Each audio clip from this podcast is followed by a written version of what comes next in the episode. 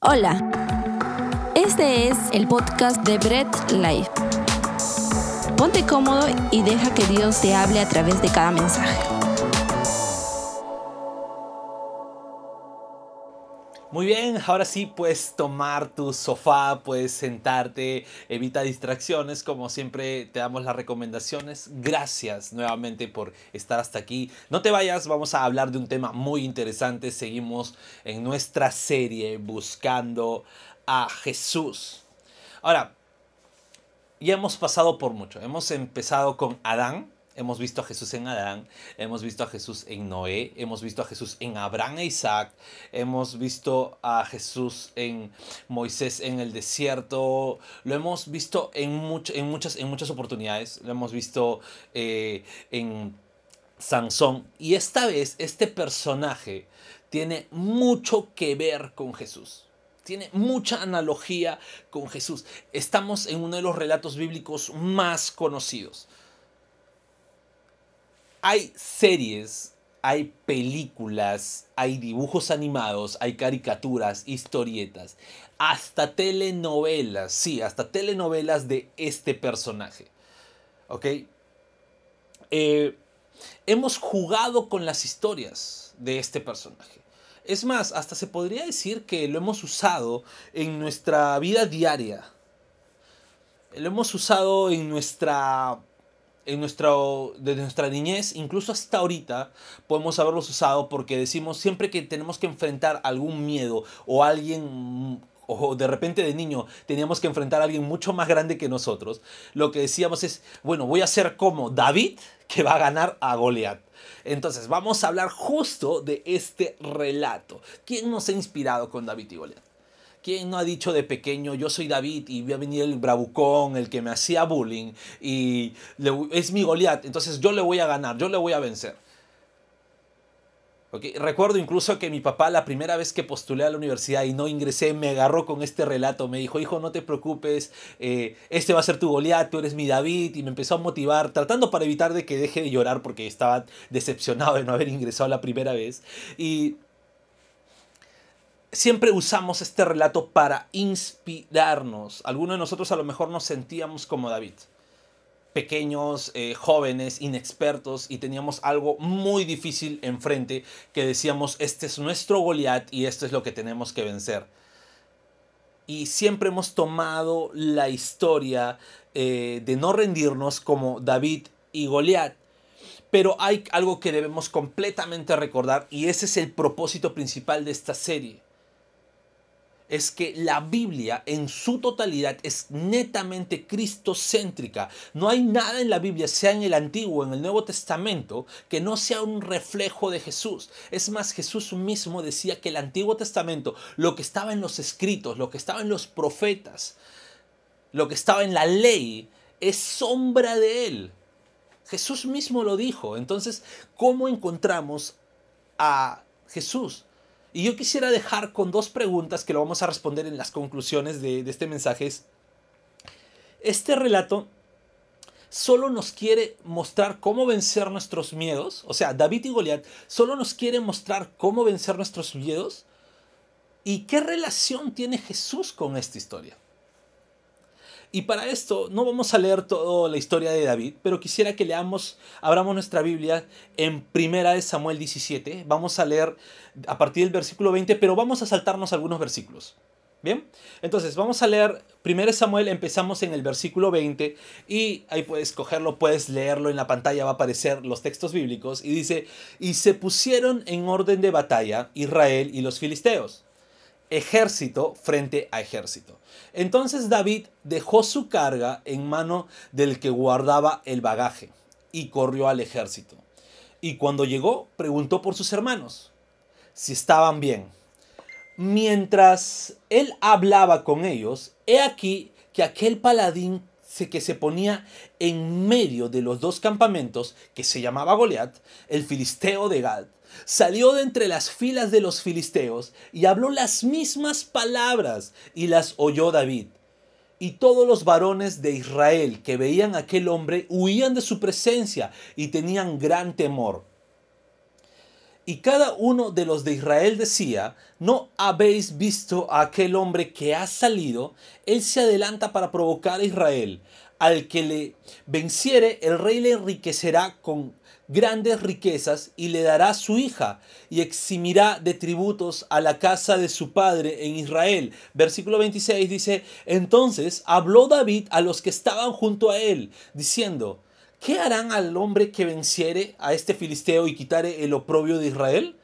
Porque, ¿quién es este filisteo incircunciso? Ese es un insulto del Antiguo Testamento, así que si quieres insultar a alguien de manera bíblica, incircunciso es la mejor opción, para que provoque a los escuadrones del Dios viviente. Y el pueblo le respondió las mismas palabras diciendo, así se hará al hombre que le venciere. Pasamos al versículo 31. Dice, fueron oídas las palabras que David había dicho y las refirieron delante de Saúl. Y él lo hizo venir y le dijo David a Saúl, no desmaye el corazón de ninguno a causa de él. Tu siervo irá y peleará contra ese filisteo. Dijo Saúl a David, no podrás ir tú en contra de aquel filisteo para pelear con él, porque tú eres un muchacho y él es un hombre de guerra desde su juventud. David respondió a Saúl, tu siervo era pastor de ovejas de su padre, y cuando veía, venía un león o un oso y tomaba algún cordero de la manada, salía yo tras él y lo levantaba lo hería y lo liberaba de su boca. Y si se levantaba contra mí, yo le echaba mano de la quijada y lo hería y lo mataba. Y este filiseo incircunciso será como uno de ellos, porque ha provocado al ejército del Dios viviente versículo 37, añadió David, Jehová me ha librado de las garras del león y de las garras del oso, él también me librará de las manos de este filisteo. Y dijo Saúl a David, ve y esté contigo Dios. Versículo 38. Y Saúl vistió a David con sus ropas y puso sobre su cabeza un casco de bronce y le armó de coraza y ciñó David su espalda sobre los vestidos y probó a andar porque nunca había hecho la prueba y dijo David a Saúl, yo no puedo andar con esto, porque nunca lo practiqué. Y David echó de sí aquellas cosas, o sea, se las sacó, y tomó su callado, su bolsita, en su mano, y escogió cinco piedras lisas del arroyo, y las puso en el saco pastoril, en el zurrón que traía, y tomó su onda en su mano, y se fue hacia el filisteo. Entonces dijo David al filisteo, tú vienes a mí con espada y lanza y jabalina, mas yo vengo a ti en el nombre de Jehová de los ejércitos, el Dios de los escuadrones de Israel, a quien tú has provocado. Jehová te entregará hoy en mi mano y yo te venceré y te cortaré la cabeza y daré hoy los cuerpos de los filisteos a las aves del cielo y a las bestias de la tierra y toda la tierra sabrá que hay un Dios en Israel y sabrá toda esta congregación que Jehová no salva con espada y con lanza, porque Jehová es la batalla, y él los entregará en nuestras manos. Y aconteció que cuando el filisteo se levantó y, echó a andar para ir al encuentro con David, David se dio prisa y corrió a la línea de batalla contra el filisteo. Y metiendo David su mano en la bolsa, tomó de ahí una piedra, la tiró con la honda e hirió al filisteo en la frente y la piedra quedó clavada en la frente y cayó sobre su rostro en tierra. Y así David venció al filisteo con honda y piedra, e hirió al filisteo y lo mató sin tener espada en su mano. Acompáñame a orar antes de empezar. Padre, tu palabra fue leída y creemos que tú estás hablando desde ahorita, desde el principio incluso de esta reunión online. Y creemos que seguirás hablando, Dios. Permíteme transmitir el mensaje que sé que va a transformar vidas, pero va a ser tu palabra expuesta. Dios amado, tu Espíritu Santo nos dé ese entendimiento, nos dé la humildad para poder abrir nuestros corazones. En el nombre de Jesús. Amén y amén. Muy bien. Entonces, antes de continuar con el cuerpo del mensaje, quisiera responder, sobre todo aclarar algo sobre los dos personajes principales. El primero es, ¿quién era David? Bien, David era el hijo menor de Isaí. Era el menor de todos sus hermanos, eh, inclusive podríamos decir el menos considerado. Recordemos algo, si leemos un capítulo anterior, 1 Samuel 16, ¿no? más o menos por el versículo 11, vemos que Samuel preguntó por todos los hermanos, los que estaban en casa, y luego le preguntó a David, ah, perdón, a Isaí si tenía más hijos. Y él dijo, bueno, sí hay uno, el menor, que está cuidando a las ovejas.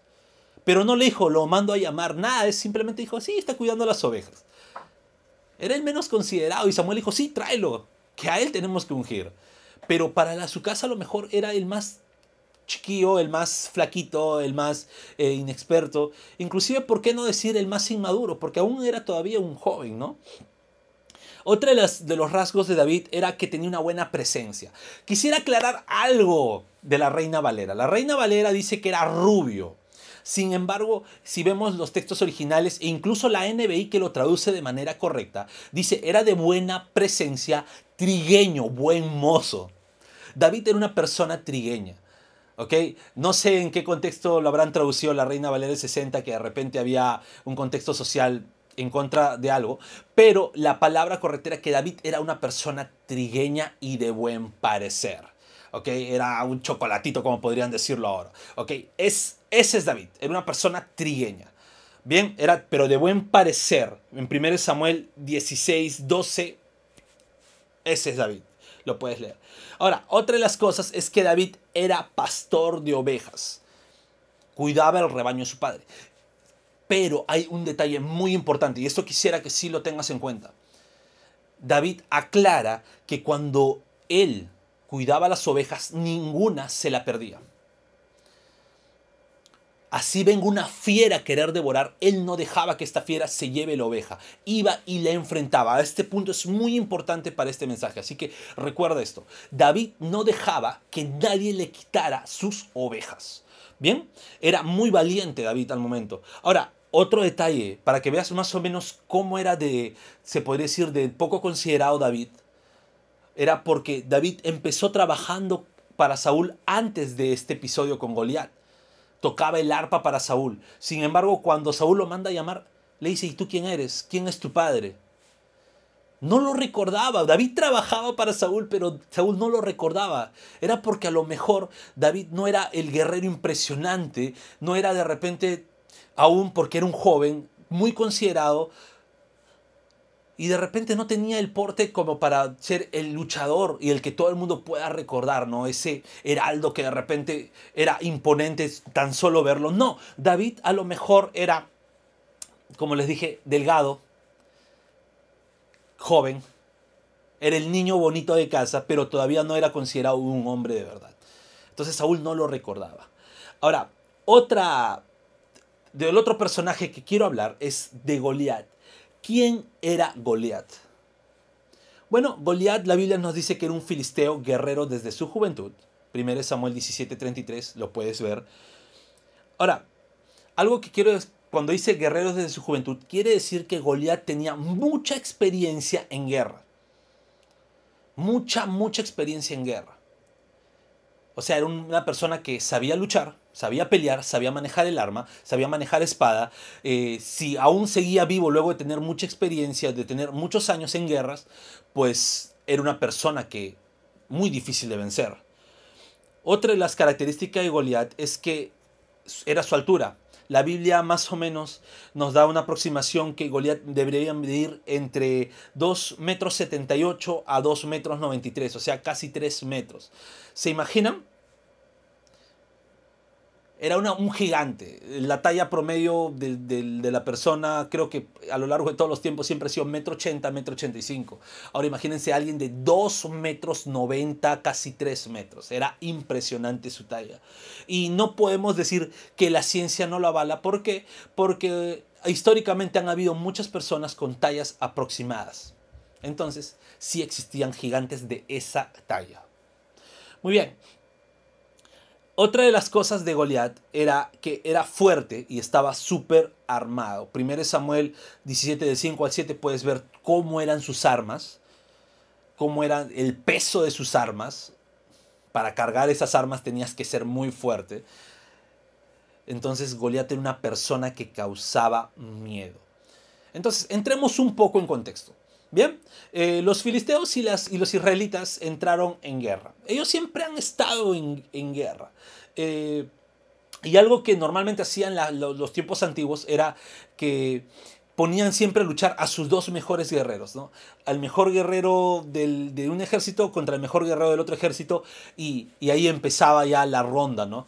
Muchas películas que ves de... Eh, películas épicas ves eso. Empiezan la guerra, se ponen frente a frente y después sale el mejor guerrero de uno contra el mejor guerrero de otro y empieza la lucha y luego, eh, ¿qué es lo que causaba esto que uno de los ejércitos se motive más? Si moría uno de los guerreros era como que, oye, mataron a nuestro héroe, ¿qué podemos hacer ahora nosotros? Entonces, ese era el contraste. Entonces, Goliat sale de en medio. Y ahora imagínense, ¿no? Todos de repente ya un metro ochenta, un metro noventa, por ahí las tallas, ¿no? Parados, hombres militares. Y dentro del equipo, del equipo diría, dentro del el ejército rival, sale alguien de casi 13 metros, casi el doble de la talla de los que estaban normal. Con su arma, con una voz desafiante, era algo que, les causó terror al otro ejército. Eh,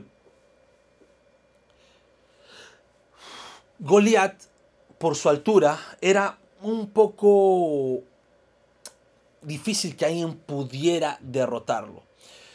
Si nosotros ahorita nos ponemos a pensar en, en la vida diaria, cuando hay una persona muy alta, a veces ni siquiera hay la necesidad de que esta persona sepa pelear de verdad. ¿Por qué? Porque su misma altura lo ayuda a poder derrotar fácilmente a cualquier oponente que es mucho más eh, bajo que esta persona.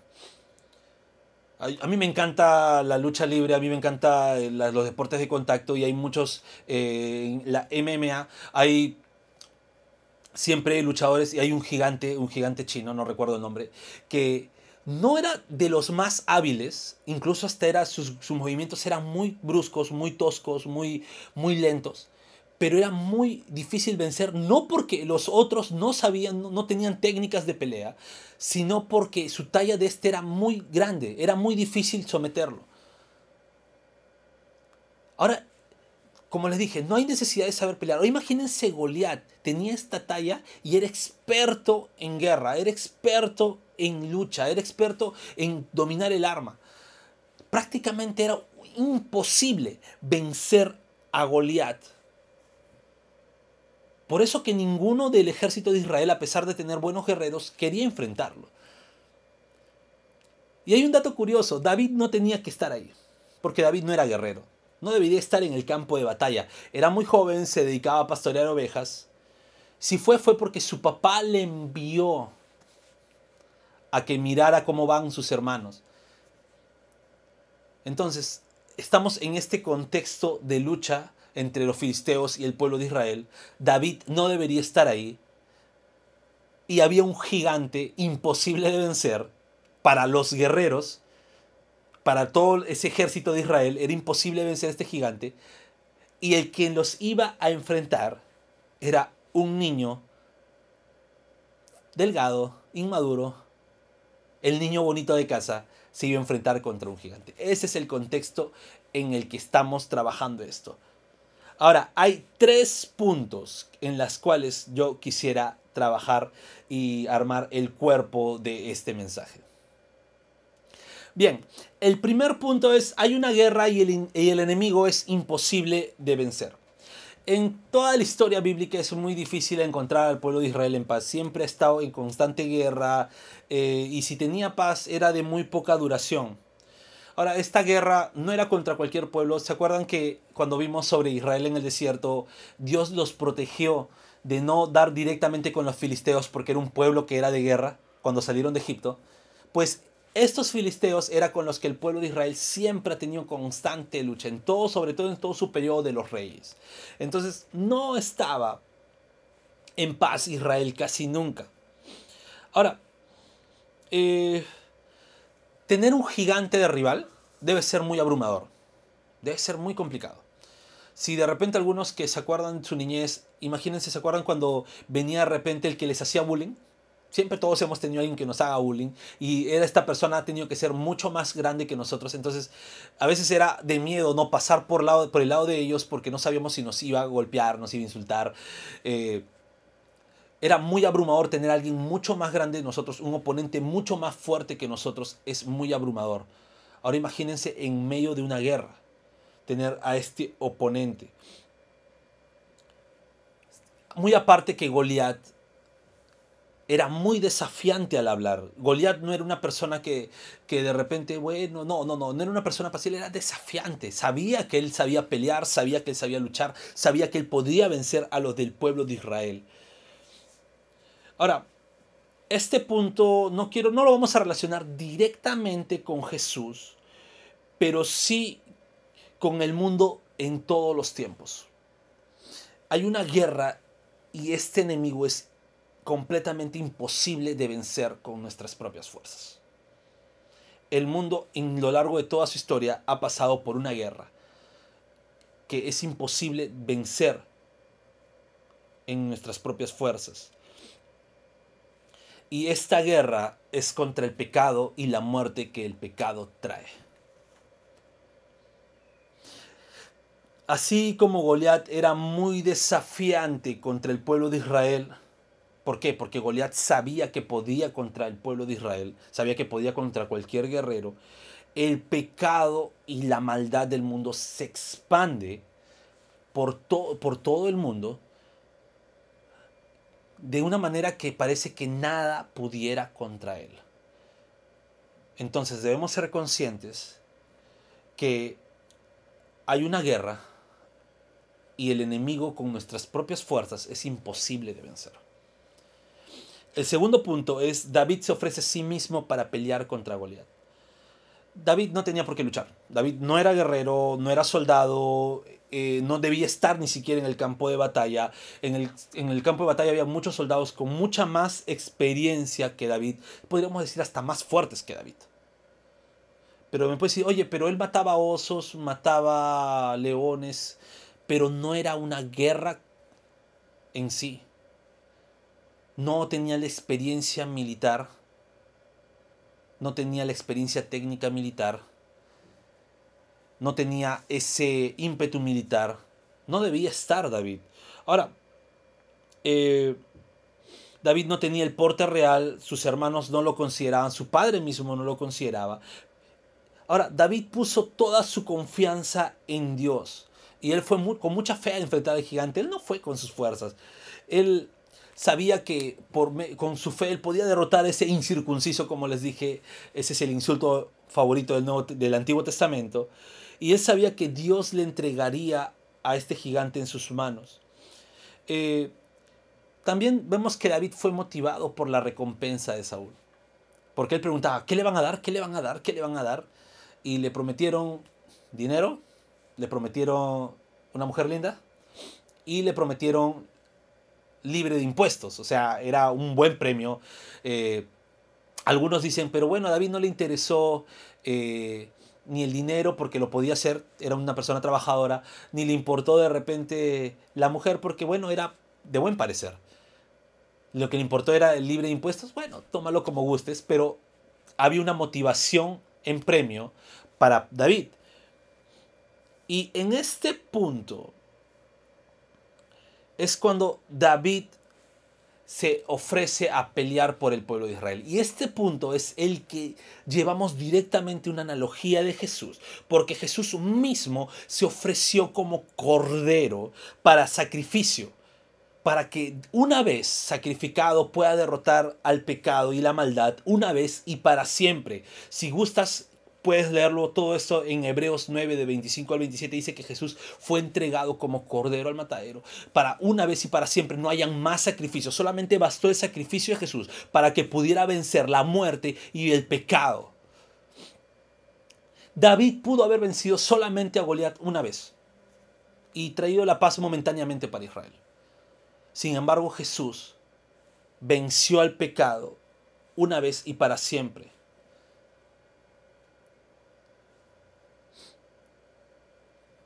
Jesús libró al pecado, libró al mundo del pecado, ató al hombre fuerte y da libertad al cautivo. Y mi tercer punto es, David derrotó a Goliat sin armas de guerra. Saúl, al ver a David, un muchacho, pero era el único que quería enfrentarse a este gigante. Y si no había alguien que enfrente al gigante, pues iba a ser de mucha desconfianza para el ejército de Israel y de mucha más confianza para los filisteos porque hubieran atacado y el pueblo de Israel hubiera estado desmoralizado porque no había ningún valiente. Entonces al ver a David dijo, bueno, entonces le voy a dar mi armadura. Sea que muera o gane, no creo que Saúl haya tenido mucha fe a David, pero al menos iba a entrar como un guerrero. Pero David se pone, ahora imagínense, ¿no? A un jovencito delgado con una armadura de, un hombre alto, porque Saúl era alto, eh, colocado y no podía ni caminar. David lo que hizo fue se quitó la armadura y dijo, bueno, voy con lo que tengo. Agarró, cogió un palo, me imagino su bastón de pastor, cogió sus piedras, cogió su callado, se las puso todo en su bolsa y fue a enfrentar a, a Goliat. Yo imagino al pueblo de Israel con miedo pero burlándose. No lo dice la Biblia, yo me lo quiero imaginar. Por de repente burlándose, de repente incluso diciendo, ¿cómo va a ir así? Echándole la culpa al rey. Me imagino a sus hermanos ahí insultándole a David. Porque se estaba yendo con nada. Ya había habido un hincapié con sus hermanos, un impasse con sus hermanos. Lo puedes leer cuando leas todo el capítulo 17 completo. Ahora imagino insultándole, diciéndole, ¿qué te crees tú? Pero David fue. David fue a enfrentar a Goliat. Cuando Goliat lo ve, también se burló de David lo maldijo por sus dioses, incluso dijo, no, tu, cuerpo ni siquiera lo voy a enterrar, lo voy a dar a que las fieras y las aves del desierto se lo coman, que eso era como una humillación para las personas cuando morían.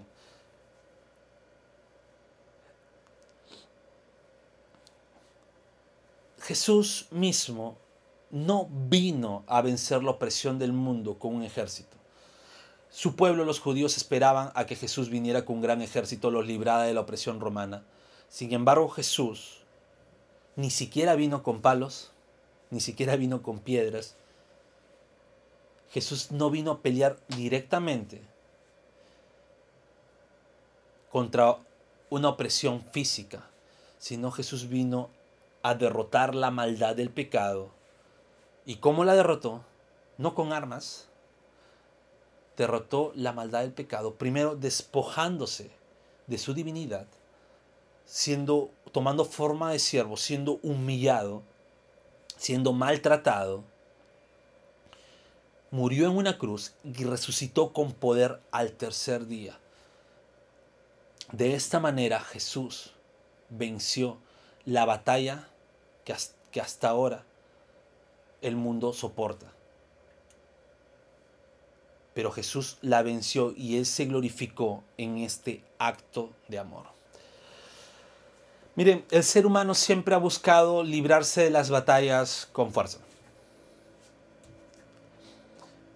Okay. Si había una opresión, lo que buscaban eran revoluciones. A lo largo de la historia siempre vemos revueltas, vemos guerras, vemos todo. ¿Por qué? Porque esa es la manera de que el ser humano quiere librarse de alguien más poderoso que él.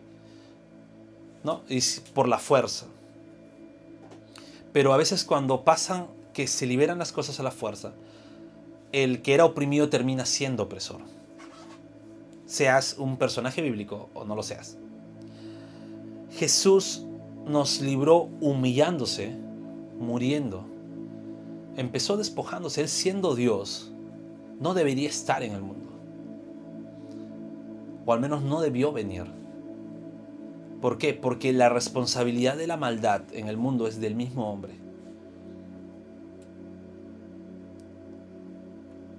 Si fuéramos justos, el hombre mismo debería pagar por sus pecados. Dios no debería intervenir. Muchos dicen Dios es injusto porque permite la maldad. Espérate. Si fuéramos de verdad justos, si queremos hablar de justicia, el hombre mismo debería estar pagando por sus iniquidades. Dios no debería intervenir. Sin embargo, vamos a decir esto y con mucho cuidado, Dios en su injusticia decidió despojarse de su divinidad, Jesús encarnó, vino, se humilló, nos hizo libres de la esclavitud y muerte del pecado. Y sabes, esa libertad no nos lleva, no lo llevó a ser nuestro opresor, no lo llevó a, ser un nuevo eh, dictador con nosotros. Es más, hasta nos llama hijos suyos. David en su faceta de pastor nunca perdió una oveja. Jesús mismo hizo esta, eh, aclaración. Cuando le oró al Padre, le dijo, a ninguno perdí, a ninguno que pusiste en mis manos perdí. Así como David nunca perdió una oveja, Jesús no pierde a nadie que esté en sus manos.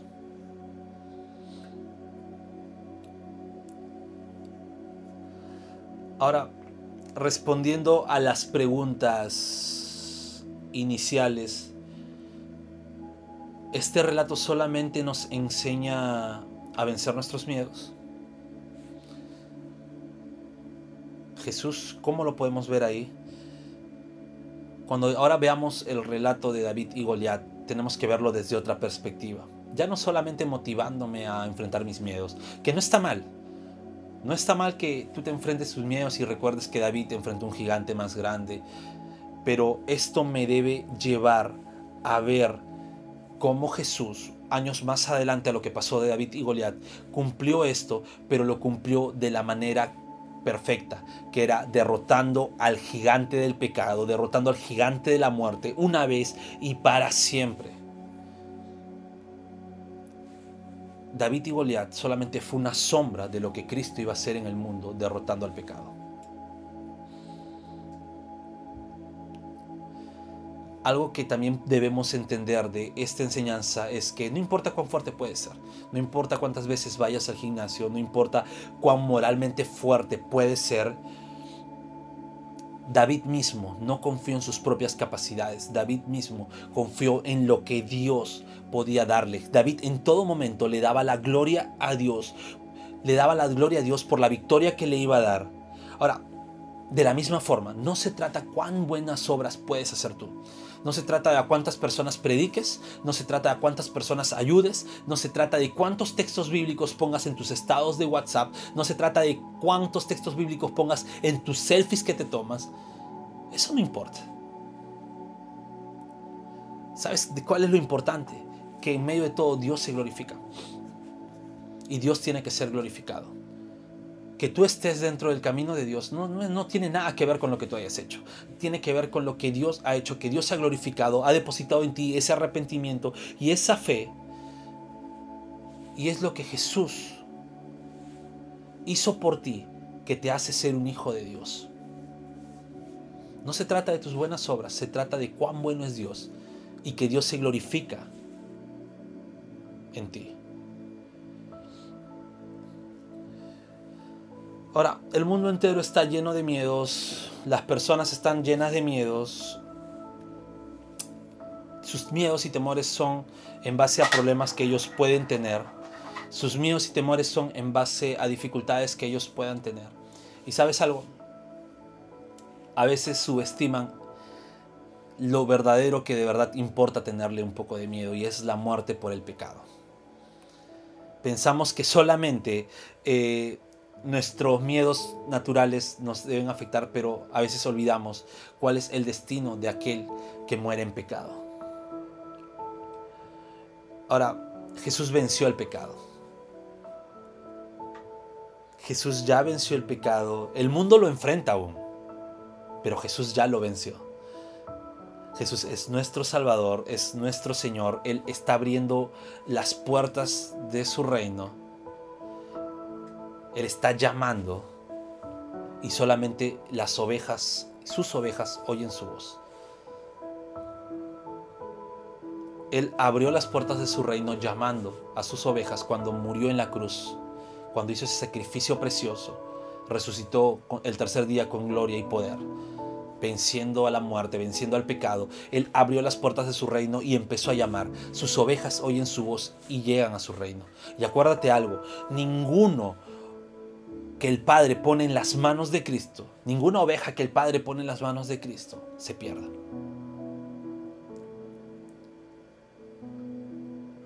Y si se pierde alguna, recuerda que Él es el buen pastor que va y deja la cien para llegar a esa oveja.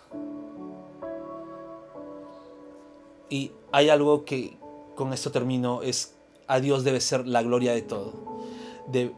debemos predicar este Evangelio Y el Evangelio primero se predica para glorificar a Dios, glorificar las virtudes de Dios,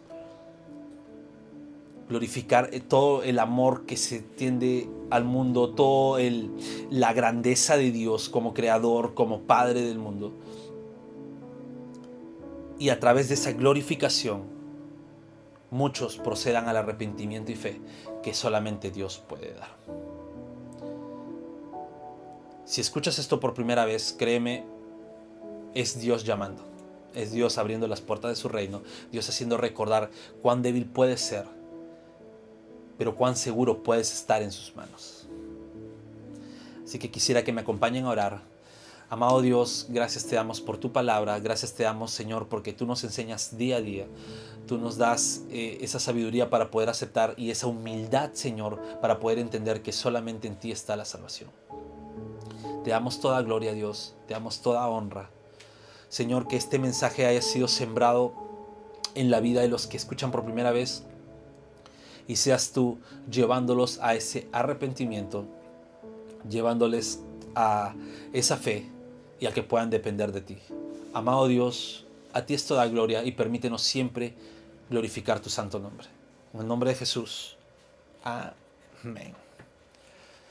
Muy bien, Bread Life, esto fue nuestro mensaje de hoy. Si es primera vez que nos escuchas, pues gracias. Gracias por quedarte hasta aquí. somos, estás en casa, somos familia.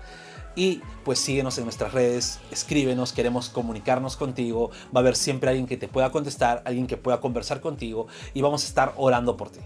Bien, si tienes peticiones de oración, pues puedes escribirnos por inbox. Tenemos nuestros martes de oración, así que todos los martes a las 7 vamos a estar orando contigo. Y bueno, esto fue todo por hoy. Gracias por dejarnos entrar a tu hogar, gracias por poder compartir con nosotros este tiempo especial, ¿ok? Y sigamos orando por nuestro país, sigamos orando por nuestras familias y nos vamos alabando a nuestro Dios con todo el gozo. Así que ponte de pie, salta, grita y gózate con nosotros. Gracias por escuchar el mensaje de hoy y no olvides compartirlo. Síguenos en nuestras redes sociales, Instagram, arroba Family, Facebook Bread Life.